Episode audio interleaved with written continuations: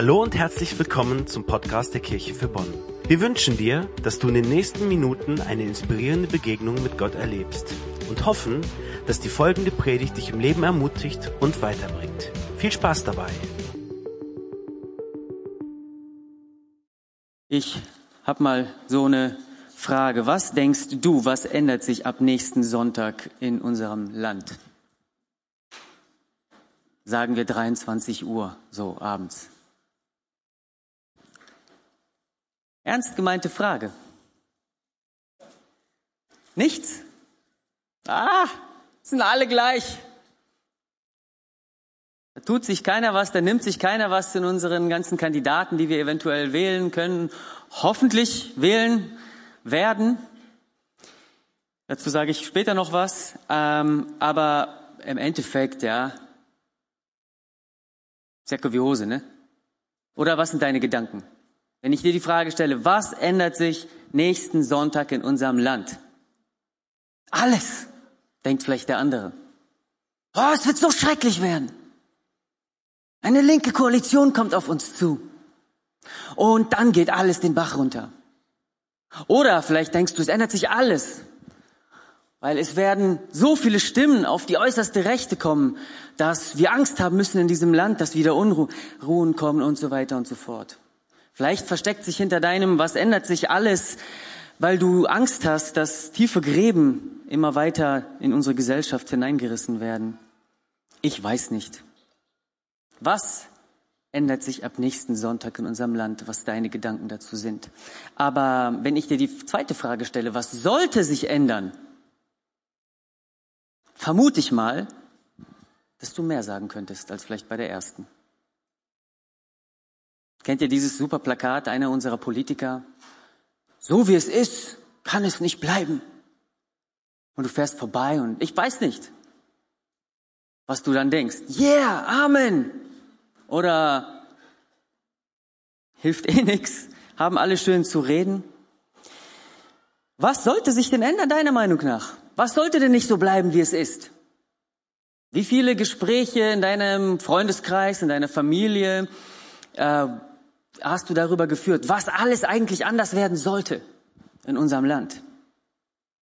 In der Corona-Politik, ich mache es mal ein bisschen konkreter. Was sollte da anders werden? Ich denke, zumindest kriege ich das so mit.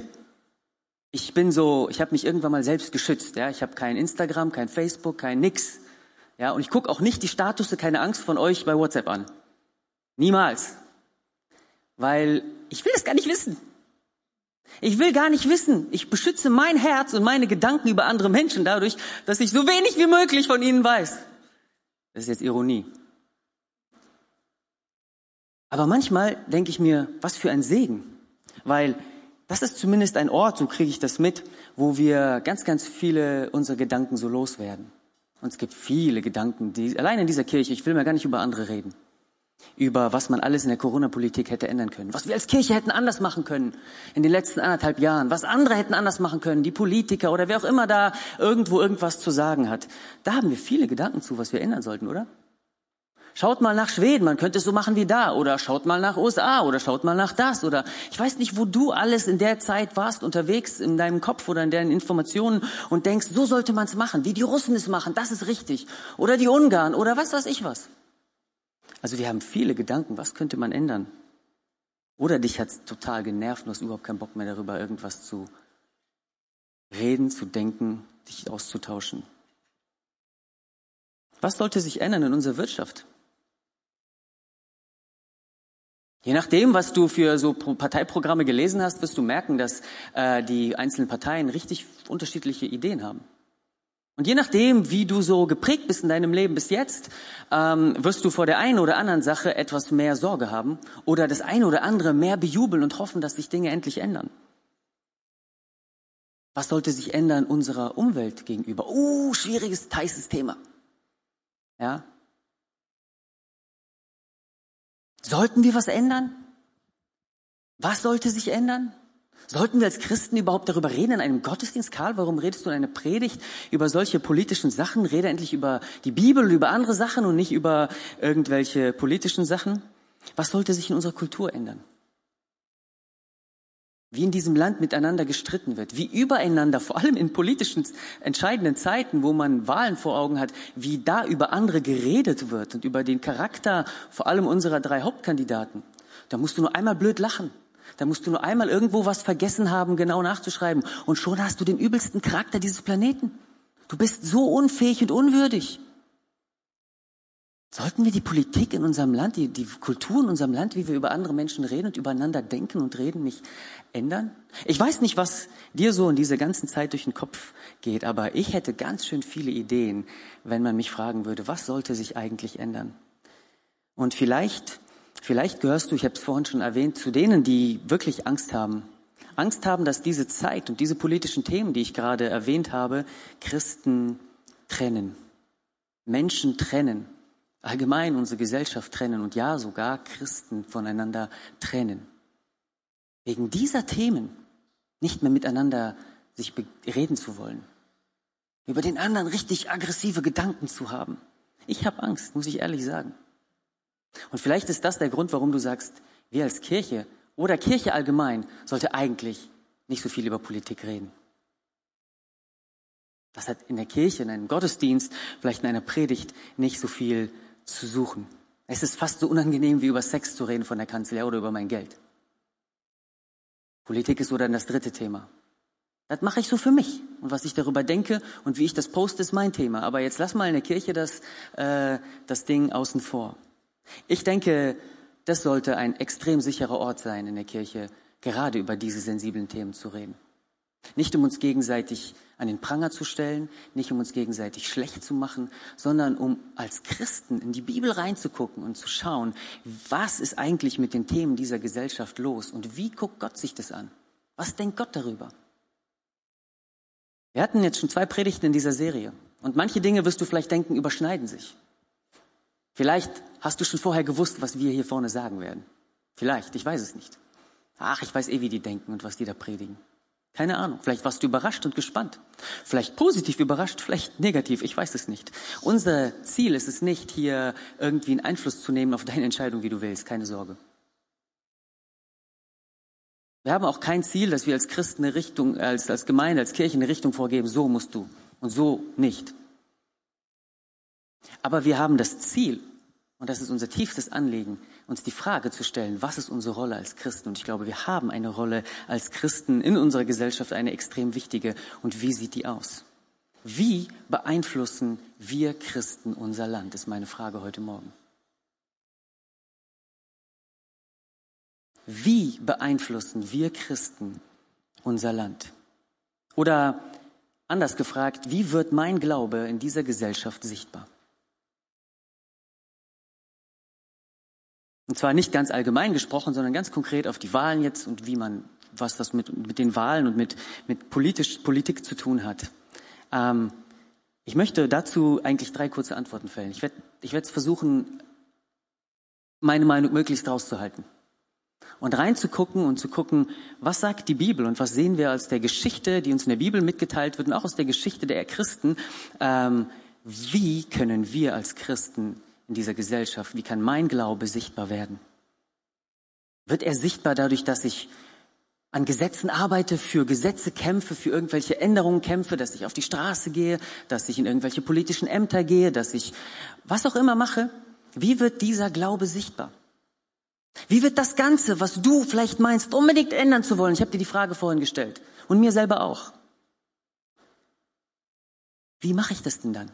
Wenn ich so sehr überzeugt davon bin, dass sich was ändern muss. Aus welchen Gründen auch immer, ich lasse das mal außen vor, ich könnte jetzt tausend Klammern aufmachen. Aus welchen Gründen auch immer ich davon überzeugt bin, dass sich etwas ändern muss. Aber wenn ich so überzeugt bin, was tue ich denn dafür, dass sich was ändert? Und ist es überhaupt meine Aufgabe als Christ, etwas zu tun in diesem Land? Ganz konkret meine ich, politisch zu tun, gesellschaftlich zu tun. Und wie mache ich das? Die ersten Christen stellten diese Welt auf den Kopf.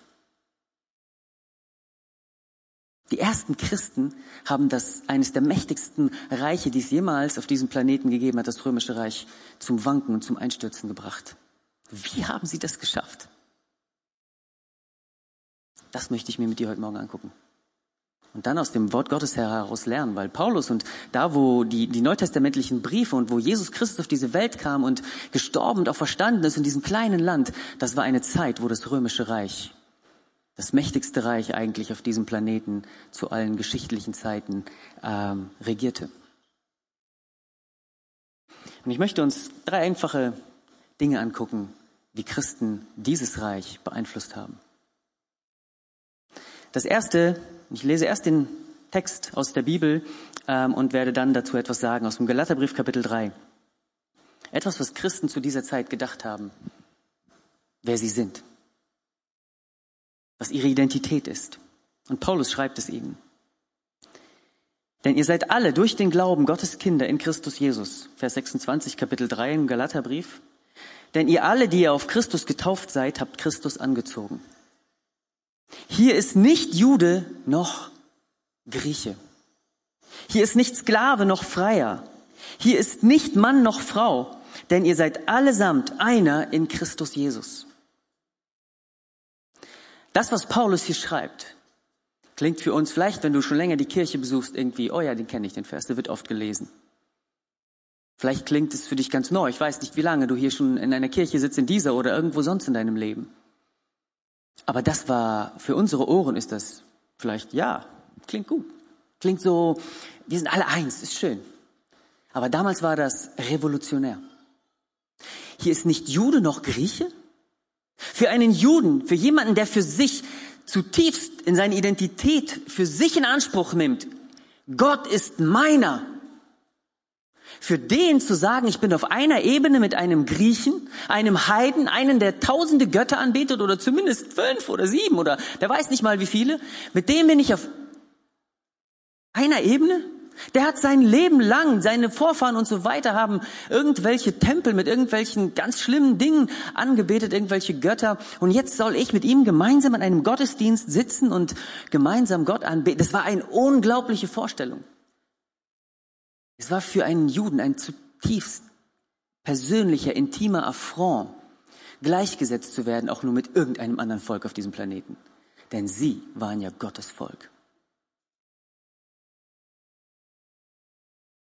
Und jetzt zu hören, hier ist nicht Jude noch Grieche, dass jemand ihnen sagt, du hast von deiner Herkunft her, selbst von deiner religiösen Einstellung, von deiner religiösen Art, deine Religion zu leben, überhaupt 0,0 Vorteile gegenüber diesem Gott zu begegnen, das war krass zu hören. Dass Paulus hier sagt, egal wo du herkommst, egal was deine Geschichte erzählt, egal was du bis jetzt mitgebracht hast, vor Gott spielt das keine Rolle, war revolutionär. Dann sagt er weiter, hier ist nicht Sklave noch Freier. Und du musst dir, ich werde nachher noch ein bisschen mehr dazu sagen, äh, nur hier ganz kurz erwähnt, es war damals zu der Zeit völlig normal, Sklaven zu halten. Wir können vielleicht Sklaverei oder haben mehr Sklaverei im Sinne vielleicht, wie wir sie ähm, aus den USA vor 100 Jahren oder leider sind es nicht ganz 100 Jahre, sogar noch deutlich weniger, wo noch Sklaven da gehalten wurden. Aber so um die Zeit des Unabhängigkeitskrieges, da war das am krassesten verbreitet. Das sind so die Dinge, die im Geschichtsunterricht vielleicht noch am meisten mitkommen. Vor allem, weil da ganz viele Christen, Christen unserer Couleur, wenn ich das mal so sagen darf, freie Christen aus freien Kirchen, ähm, die eine ähnliche Geschichte haben, wie deine Vorfahren haben, falls du schon über mehrere Generationen in der Familie Christ bist oder so, ähm, diese haben Sklaven gehalten. Es war aber ein bisschen anders, weil in den USA waren es damals aus ziemlich rassistischen Gründen, ähm, wurden Sklaven gehalten. In der äh, antiken Welt damals um, im, im, Römischen Reich war das eigentlich völlig normal. Da hätte jeder Sklave werden können, außer wenn du wirklich aus ganz hohem Hause kamst. Aber jeder Bürger könnte Sklave werden dort. Wenn du, wenn du irgendwie de, dein Haus nicht abzahlen kannst, dann kann jener, der, dein, dein Gläubiger zu dir kommen und sagen, hey, du hast dein Geld nicht abzahlen. Ich kann nicht, ich, hab mein, mein, ich bin verletzt, ich habe irgendwas, äh, meinen Arm verloren, ich kann nicht mehr als, als, als äh, Tischler arbeiten. Ja, tut mir leid, dann gib mir deine Tochter. Oder arbeite du für mich mit deinem anderen Arm dein Leben lang deine Schulden ab. Und du warst Sklave. Du konntest dein Pferd nicht bezahlen, aus welchen Gründen auch immer. Und du oder dein Sohn wurde Sklave. Die Tatsache, dass jemand Herr ist und jemand Sklave, dass jemand Macht über das ganze Leben eines Menschen hat, war viel normaler in dieser Zeit. Und jetzt sagt Paulus hier, hier ist nicht Sklave noch Freier. Hier ist nicht Mann noch Frau. Das Problem war, wenn eine Gesellschaft so aussah und so, wie sie auch damals aussah, dass es, dass es Sklaven gab, dass es Menschen gab, die gedient haben und Menschen, die bedient wurden auf einer unglaublichen Art und auf einer ganz verbreiteten Ebene, dann waren es wer häufig, die hinten runtergefallen sind und gedienen, dienen mussten und selten bedient wurden. Dann waren es die Kinder und die Frauen. Und jetzt sagt Paulus hier, da ist noch weder Mann noch Frau. Was für eine Botschaft. Ihr seid allesamt eins in Christus. Und dieses bunte, dieser bunte Blumenstrauß, dieses unglaubliche Einheit, wo man sich das nicht vorstellen konnte, dass auf einmal derjenige Sklave in die Kirche kam und dann sein Herr in die Kirche kam. Und sie saßen nebeneinander. Und auf einmal waren sie nicht mehr oben und unten, sondern waren gleich. Egal, ob du Mann oder Frau warst, ob du Sklave oder, oder Herr warst, egal, ob du Jude oder Grieche warst, auf einmal saßt du nebeneinander, weil du einen Herrn hattest. Und das war in der gesamten Gesellschaft bahnbrechend. Das war unglaublich, diese Einheit damals. Ähm, ich möchte euch ein Beispiel von ähm, Plinius dem Jüngeren, das ist ein, ein Geschichtsschreiber, er war auch gleichzeitig römischer Statthalter um die Zeit 100 nach Christus ein bisschen davor, äh, zur Zeit Trajans, eines Kai, des Kaiser, Kaisers Trajan. Und ähm, er war Statthalter in Bithynien. Bithynien, Bithynien, keine Ahnung, wie es ausgesprochen wird. Auf jeden Fall Nordtürkei heutzutage war eine äh, römische Provinz und dort war er Statthalter des Kaisers Trajan. Und er war in einer Zeit, wo das Christentum gerade aufgrund dieser komischen Art und Weise, wie sie in der Gesellschaft miteinander gelebt haben und diese ganzen Dinge, die über Jahrhunderte sich eingespielt hatten, auf einmal durchbrachen in ihren Gottesdiensten und das römische Reich wurde, wurde aufmerksam. Sie beten einen, einen, einen gestorbenen Rabbi an. Was für ein komischer Haufen, was für eine Sekte muss das sein? Und sie verbreitete sich wie ein Lauffeuer.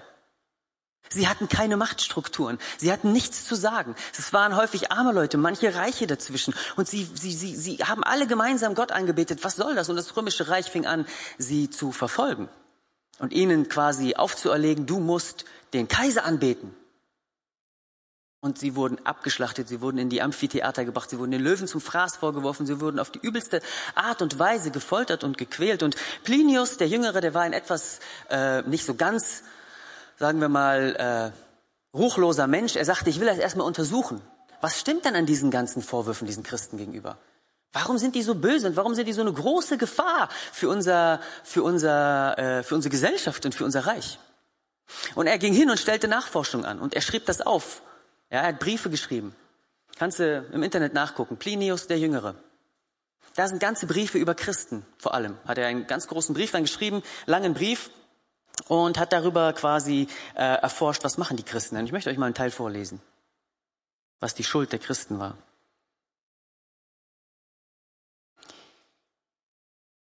Sie versicherten darüber hinaus, ihre ganze Schuld oder ihr ganzer Irrtum habe darin bestanden, weil Plinius hat dann Christen gefangen genommen, hat sie gefoltert, damit sie ihm auch wirklich die Wahrheit sagen. Sie versicherten darüber hinaus, ihre ganze Schuld oder ihr ganzer Irrtum habe darin bestanden, dass sie sich gewöhnlich an einem bestimmten Tage vor Sonnenaufgang versammelten, Christus wie einem Gott einen Wechselgesang darbrachten, also Lobpreis kann man auch sagen, und sich durch Eid nicht etwa zu irgendeinem Verbrechen verpflichteten, sondern keinen Diebstahl, Raubüberfall oder Ehebruch zu begehen. Ein Versprechen nicht zu brechen, eine angemahnte Schuld nicht abzuleugnen. Danach seien sie gewöhnlich auseinandergegangen und dann wieder zusammengekommen, um Speise zu sich zu nehmen, und zwar ganz gewöhnliche und unschädliche. Und dann ist die Beschreibung so und so weiter und so fort. Also eine Gruppe von Menschen, die eigentlich nichts Böses macht. Sie beten einen Menschen an, ja, ähm, wie einen Gott, schreibt er an einer anderen Stelle. Und versicherten das mit einem Wechselgesang sich gegenseitig zu. Und dann schworen sie einen Eid. Ehrlich zu sein. Niemanden übers Ohr zu hauen. Meine Ehe zu ehren. Meine Frau, meiner Frau treu zu sein. Meinem Mann treu zu sein.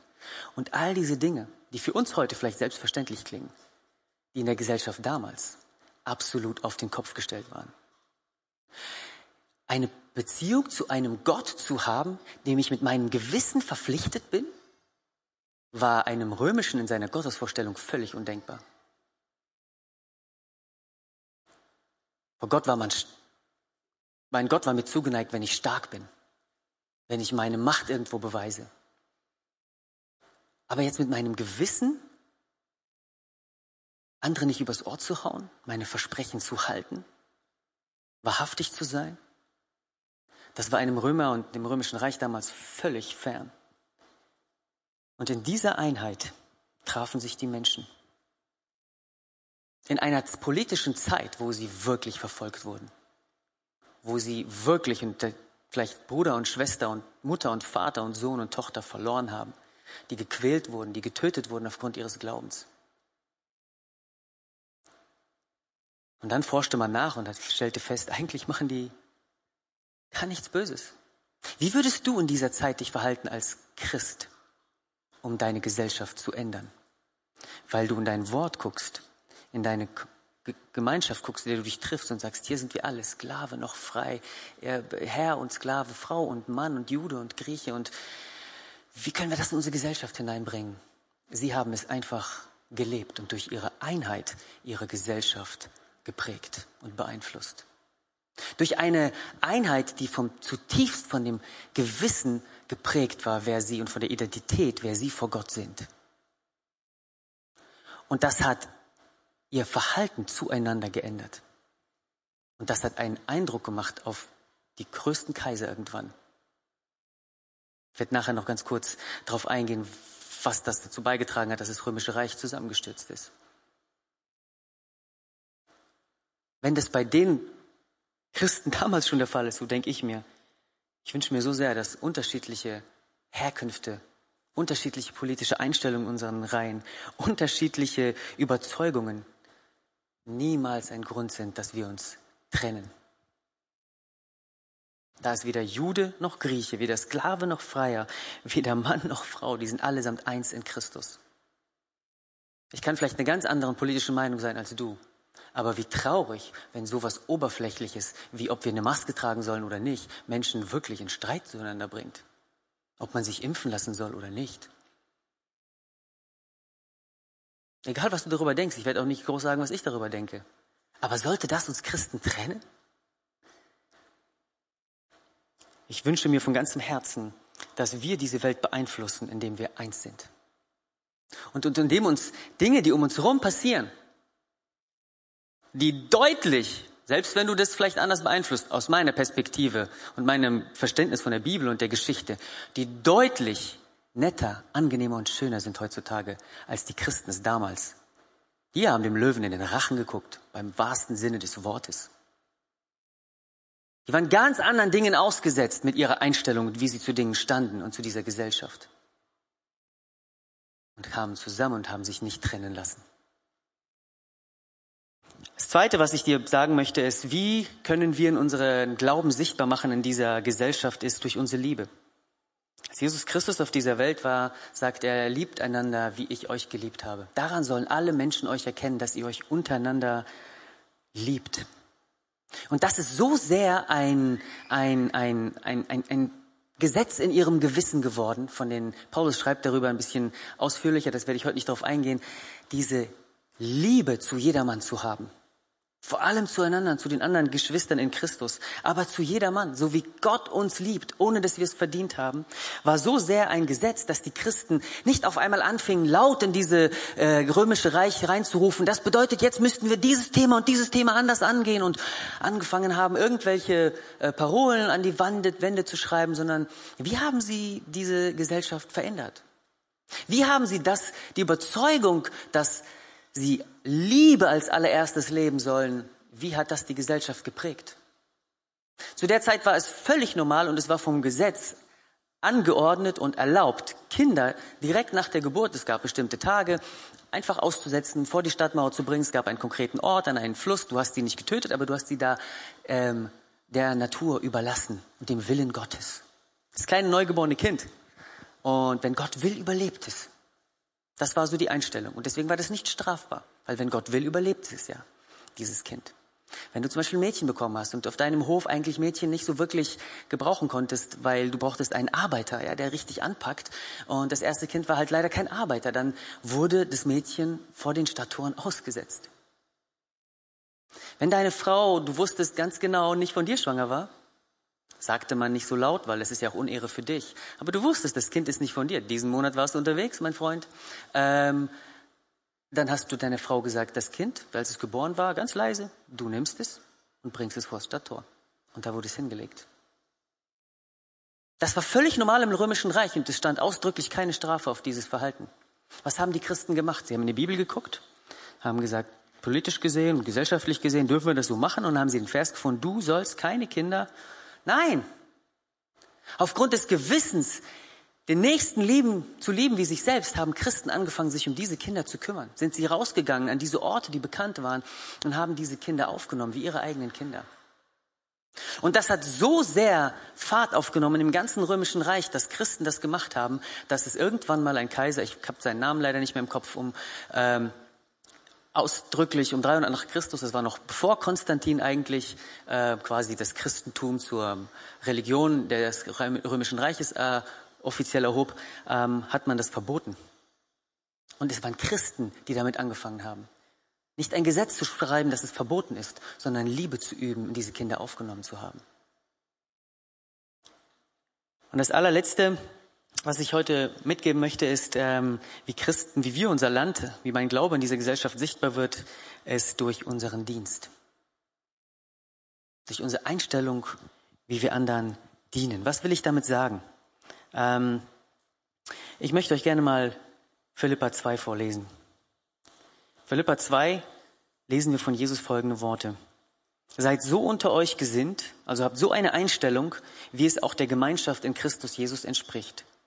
Er, der in göttlicher Gestalt war, hielt es nicht für einen Raub, Gott gleich zu sein, sondern entäußerte sich selbst und nahm Knechtsgestalt an. Er ward den Menschen gleich und der Erscheinung nach als Mensch erkannt. Er erniedrigte sich selbst und war gehorsam bis zum Tod, ja zum Tod am Kreuz. Das ist, was man vielleicht von einem Gott, der, der etwas ändern will, der etwas umkrempeln will, der etwas auf den Kopf stellen will, unglaublich nicht erwartet hat. Gott, wenn du auf diese Welt heute kommen würdest und du würdest in unsere Politik kommen, in unsere Gesellschaft, was würdest du tun? Was würdest du umkrempeln? Was würdest du anders machen? Und wir gehen dir hinterher, wir folgen dir, Jesus. Das war die Einstellung der Jünger damals. Eine unterdrückte Situation. Sie konnten ihren Glauben nur in bestimmten Punkten frei leben. Und wenn Sie sich jetzt vorstellen, Gott, wenn du jetzt hier eingreifen könntest, was würdest du alles machen? Und Paulus liest und erzählt das von Jesus, was er gemacht hat. Er ist nämlich auf diese Welt gekommen. Und hat er groß sein Schwert gezückt und hat allen gezeigt, die jemals gegen seine Vorstellung, wie Menschen miteinander leben sollen und alles einfach mal tabula rasa gemacht, alle Ungerechtigkeit beendet. Wie hat er das gemacht? Hat er nicht am Ende wirklich verloren? Am Kreuz?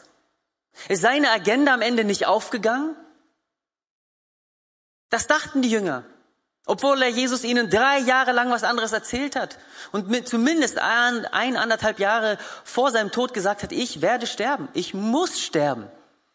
Das ist ihnen da rein, da raus, weil in dem Moment, wo das kurz davor stand, wollten sie es nicht wahrhaben. Selbst als er dann tot war und gekreuzigt wurde, wollten sie es immer noch nicht wahrhaben. Das kann nicht sein. Ist jetzt alles vorbei? Haben wir verloren? Und Paulus schreibt hier, dass der Weg von Jesus Christus für unsere Welt wie eine, wie verloren aussieht. Er hat sich erniedrigt am Kreuz. Der, der die Macht hat des ganzen Universums, der dieses Universum gemacht hat und darum auch die Macht hat über alles, was lebt und webt und existiert, über all die physikalischen, chemischen, biologischen Gesetzmäßigkeiten auf diesem Planeten hat er die Macht in seiner Hand, in seinem Mund, in seinem Lippen liegt es auszusprechen und es geschieht. Er ist derjenige, der diese Macht lässt. Und jetzt fragst du dich, wie Jesus? Wieso lässt du diese Macht? um sich für uns zu erniedrigen. Wie sollen wir dann Dinge ändern, Jesus, wenn du gestorben bist? Wie sollen wir das ändern, wenn wir uns quasi äh, nicht, nicht, nicht unser Recht ergreifen und unsere, für unsere Macht kämpfen und als Christen unsere Stimme erheben? Wie, wie sollen wir gewinnen? Und Jesus sagt, so wie ich, indem ich mich erniedrige und mein Leben lasse. So sollt ihr untereinander gesinnt sein. Als Diener füreinander und für diese Gesellschaft. Das ist kein gemütliches Wort, was Jesus uns sagt. Und ich rede das hier vorne nicht als eine Predigt für dich, sondern als erster Linie für mich. Das ist eine der größten Herausforderungen dieses Planeten. Nicht Macht zu ergreifen, nicht alles bestimmen zu wollen, nicht alles haben zu wollen, dass es mir passt, sondern zu dienen, damit es anderen passt, damit andere es gut haben, damit der andere es am besten hat. Das fängt an in der Ehe und ist da schon schwer genug in der eigenen Familie, das zu suchen, was dem anderen dient. Aber es hört da nicht auf, wo du die Leute liebst, sondern es geht da weiter, wo Leute ganz anderer Meinung sind, ganz andere Hautfarbe, ganz andere Herkunft als du und ich. Das ist das, was Paulus hier durch ähm, das Beispiel von Jesus Christus sagen wollte. Im Philippa, im, im Korintherbrief sagt er das quasi, was das für ihn persönlich heißt im Korintherbrief, 1. Korintherbrief Kapitel 9, da sagt er den Juden, äh, also denn obwohl ich frei bin von jedermann, also ey, ich bin free, ja, ich bin keinem was schuldig, habe ich doch mich selbst jedermann zum Knecht gemacht. Das ist Vers 19 im Kapitel 9 im 1. Korintherbrief. Damit ich möglichst viele gewinne.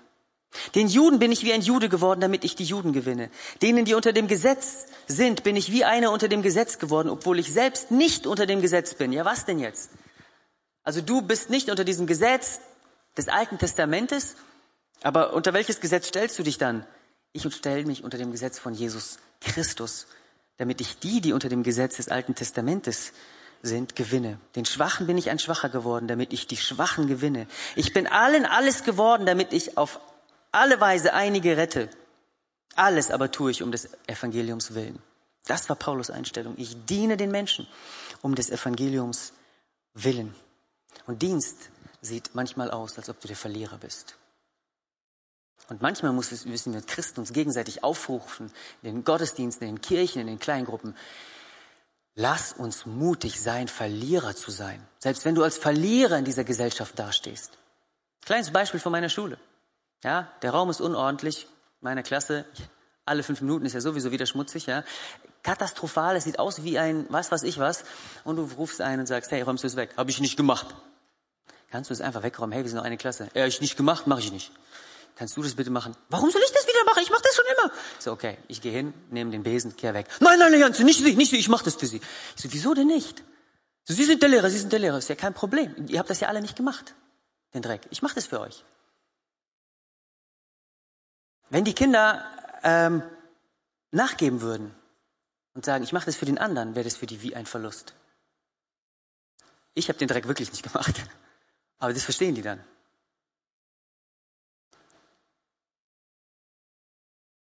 Manchmal müssen wir in dieser Gesellschaft nicht die Sieger sein. Manchmal muss unsere Einstellung und unsere Vorstellung in dieser Gesellschaft von uns als Christen nicht das sein, was auf den großen Plakaten bei den Wahlen steht. Ich wünsche uns, dass wir Diener dieser Gesellschaft sind. Und ich verspreche uns, das wird einen riesen Unterschied machen. Lass uns Diener sein und lass uns unsere Gesellschaft und unser Glauben sichtbar machen in dieser Gesellschaft. Lass uns nicht nur meckern und winseln und, und jammern und lästern und besser wissen und verurteilen. Lass uns die frommen Sprüchen lassen, vor allem irgendwo im Internet sie hinzupflastern und zu klatschen. Lass uns als Christen nicht dafür bekannt sein, was wir alles doof finden in diesem Land. Jetzt habe ich ein bisschen meine Meinung gesagt. Ich finde es zum Kotzen, dass wir dafür bekannt sind, was wir doof finden. Lass uns dafür bekannt sein, was wir gut finden. Lass uns dafür bekannt sein, wofür wir kämpfen, wofür wir, was wir dienen, wen wir lieben und wen wir akzeptieren, auch wenn er anders ist als wir. Lass uns diese Gesellschaft verändern, so wie die ersten Christen diese Gesellschaft verändert haben. Durch unsere Einheit, durch unsere Liebe, durch unseren Dienst. Und die ersten Christen hatten einen unwiderstehlichen Einfluss auf das römische Reich, haben es auf den Kopf gestellt, bis es am Ende eingeknickt ist und gemerkt hat, dieser Jesus Christus ist wahrhaft Gott. Lass uns wieder als Christen das Gewissen der Nation sein. Aber nicht, indem wir mit unseren Fingern zeigen, sondern indem wir unsere Finger schmutzig machen. Indem wir diesem Land wirklich dienen von Herzen. Klingt groß. Damit meine ich, indem wir einzelnen Menschen, die dir begegnen, der Not, die vor deinem Haus ist, die vor deinem Tür ist, vor deinem Herzen, die in deinen Beziehungen stattfindet, dass wir da anpacken, da helfen und da da sind als Christen. Ich wünsche uns von ganzem Herzen, dass wir dieses Land beeinflussen und unser Glaube sichtbar wird durch unsere Einheit, durch unsere Liebe und durch unseren Dienst in diesem Land. Amen. Dafür möchte ich gern beten. Herr Jesus Christus, ich danke dir dafür, dass wir in diesem Land leben, das wirklich so viele Freiheiten uns lässt. Ich danke dir dafür, dass wir einander treffen dürfen, dass wir feiern dürfen, dass wir dich haben und du unser Gott bist.